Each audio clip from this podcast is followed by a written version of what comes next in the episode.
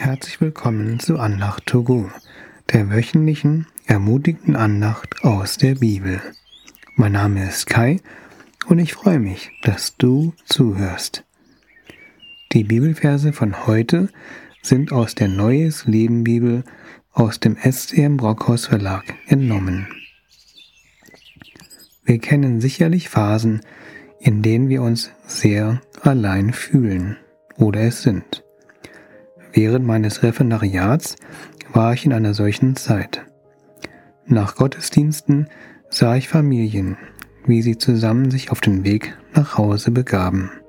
Ich dagegen war allein und sehnte mich nach Menschen, mit denen ich zusammen nach Hause ging. Das erinnert mich an einen Bibelvers in 1. Mose 3, Vers 8a und 9. Als es am Abend kühl wurde, hörten sie Gott, den Herrn, im Garten umhergehen. Gott der Herr rief nach Adam, Wo bist du?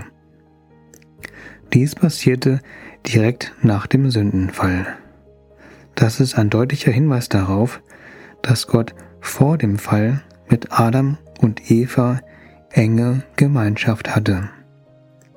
Gott ging im Garten umher und sehnte sich nach einer tiefen Freundschaft mit Adam und Eva. Ein weiteres Beispiel für einen Menschen, der eine innige Beziehung zu Gott hatte, war Henoch. In 1. Mose 5, Vers 24 lesen wir, Auf einmal war er, Henoch, nicht mehr da, denn Gott hatte ihn zu sich geholt, weil er in enger Gemeinschaft mit ihm gelebt hatte. Das Bedürfnis nach tiefen Freundschaften kommt letztlich von Gott. Er selbst sehnt sich danach, dass wir ihm leidenschaftlich nachfolgen. Martha hatte dies nicht verstanden. Sie dachte, dass sie dies oder jenes tun müsste, um Gott nahe zu sein. Doch Jesus nannte seine Jünger Freunde, nicht Diener. Es geht also nicht um das Tun, sondern um das Sein, damit wir eine innige Freundschaft zu Gott haben können. Kennst du die Serie The Chosen?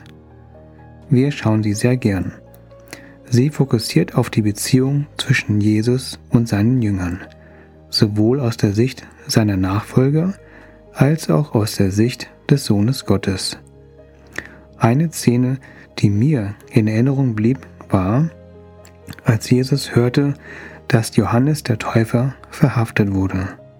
Darüber wurde er sehr traurig, denn er wusste, dass er seinen Cousin auf der Erde nicht mehr wiedersehen wird.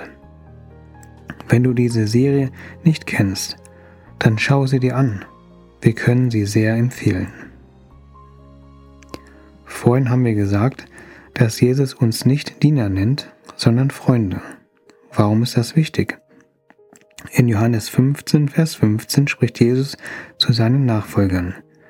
Ich nenne euch nicht mehr Diener, weil ein Herr seine Diener nicht ins Vertrauen zieht. Ihr seid jetzt meine Freunde, denn ich habe euch alles gesagt, was ich von meinem Vater gehört habe. Gott sehnt sich nach einer solchen engen Beziehung, in der es keine Geheimnisse mehr zwischen ihm und uns gibt. Er gibt uns sogar den Heiligen Geist, der uns in alle Wahrheit führen wird. In jedem Brief in der Bibel, den Paulus schrieb, finden wir viele Verse über Begrüßungen und Verabschiedungen von Gemeinden, aber auch vielen einzelnen Menschen. Darin wurde Paulus Leidenschaft für sie deutlich. Er vermisste diese Geschwister im Glauben sehr, und es fiel ihm schwer, dass er sie nicht besuchen konnte, weil er im Gefängnis war. Vielleicht liest du diese Verse schnell durch und sie bedeuten dir sehr wenig. Während der letzten zwei Jahre war es sehr schwer bis unmöglich, christliche enge Gemeinschaft zu haben. Dadurch bekamen wir einen anderen Blick auf diese Begrüßungs- und Verabschiedungsverse. Wir können diese Sehnsucht und Leidenschaft nach einzelnen Menschen ein Stück weit verstehen. Wenn du diese Verse das nächste Mal liest, dann denke doch darüber nach, Was für ein großes Herz Paulus für diese Menschen hatte. Wie viel größer ist die Liebe Gottes für den einzelnen Menschen. Wie unendlich groß ist seine Liebe für dich. Nicht nur Paulus fiel es schwer, von Menschen getrennt zu sein, sondern auch Jesus und seinen Nachfolgern fiel dies schwer. In Johannes 16, Vers 20 und 22 spricht Jesus zu seinen Jüngern. Ich versichere euch, ihr werdet weinen und trauern über das, was mit mir geschehen wird. Aber die Welt wird sich freuen.